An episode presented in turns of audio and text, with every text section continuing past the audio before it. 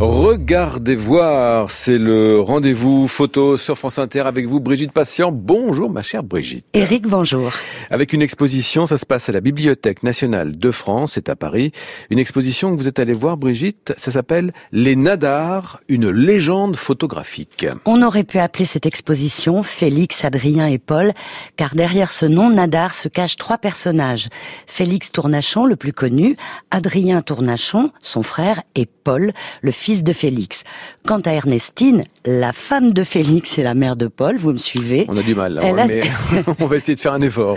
Elle est dans l'ombre, mais elle est très importante parce qu'elle a contribué au succès commercial de l'entreprise, de ce studio qui a marqué l'histoire de la photographie au 19e siècle. La directrice du département de la photographie à la BNF, Sylvie Aubenas, et Anne Lacoste sont les commissaires de cette exposition très didactique, Portrait des trois hommes avec Anne Lacoste. Félix, euh, c'est une euh, figure flamboyante du 19e siècle, depuis euh, les petits journaux jusqu'à la bohème, et puis ensuite son influence dans l'art littéraire, dans le milieu artistique. Adrien pourrait presque faire figure d'artiste maudit, où on voit bien son caractère dandy, mais aussi comment il se voue, lui, à une carrière de peintre plutôt que de photographe. Et on voit bien aussi cet intérêt pour l'esthétique dans sa photographie Hein. Et puis Paul est un petit garçon qui naît dans le studio. On voit les premières photos euh, de lui euh, au sein de sa nourrice. Et tout va être un, modèle de prédilection euh, du studio. Paul est un petit garçon très choyé par sa mère, qui s'intéresse beaucoup à la nature, à la chasse, à la pêche, mais aussi qui bénéficie d'une existence privilégiée qu'il va toujours euh, vouloir conserver. Et lui, contrairement à son père, va rechercher une clientèle élitiste. Alors des élites donc qui venaient se faire photographier euh, dans ce studio Nadar. Vous avez des exemples d'élites? Oui, plein. Il y en a plein dans l'exposition. Des portraits de Gustave Doré, Alexandre Dumas, Joséphine Baker, Stéphane Mallarmé Baudelaire, Georges Sand, bref, pendant près d'un siècle, ils ont vraiment beaucoup apporté à la photographie. Ils ont contribué à l'essor du portrait photographique, hein, ça on le voit euh, par leurs euh, travaux et c'est d'ailleurs euh, leur spécialité, mais surtout on se rend compte comment ils ont contribué aussi au progrès et aussi au développement des usages de la photographie, puisqu'on va les retrouver aussi bien dans le domaine de la médecine, dans le domaine des arts du spectacle, dans le, la question de l'éclairage artificiel et aussi dans la photographie euh, aérienne ou encore médicale.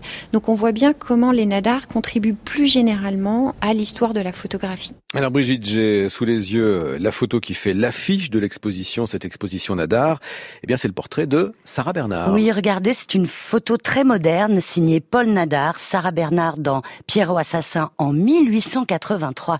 Cette actrice était l'un des plus grands succès du studio Nadar et parmi tous les tirages originaux de l'expo, il y a un portrait très impressionnant, c'est un portrait mortuaire. C'était une pratique courante au 19e siècle qui maintenant, c'est vrai, surprend beaucoup, mais il était courant au 19e siècle de faire euh, des portraits mortuaires qui devient effectivement aussi une spécialité du, studio euh, Nadar.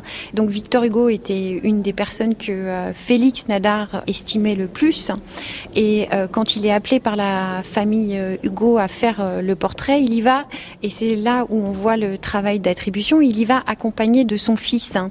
Et les deux, d'ailleurs, témoignent de cette expérience. Et là, dans l'exposition, vous avez la chance de voir pour la première fois un croquis fait par Félix Nadar qui montre l'agencement de la prise de vue de ce portrait mortuaire.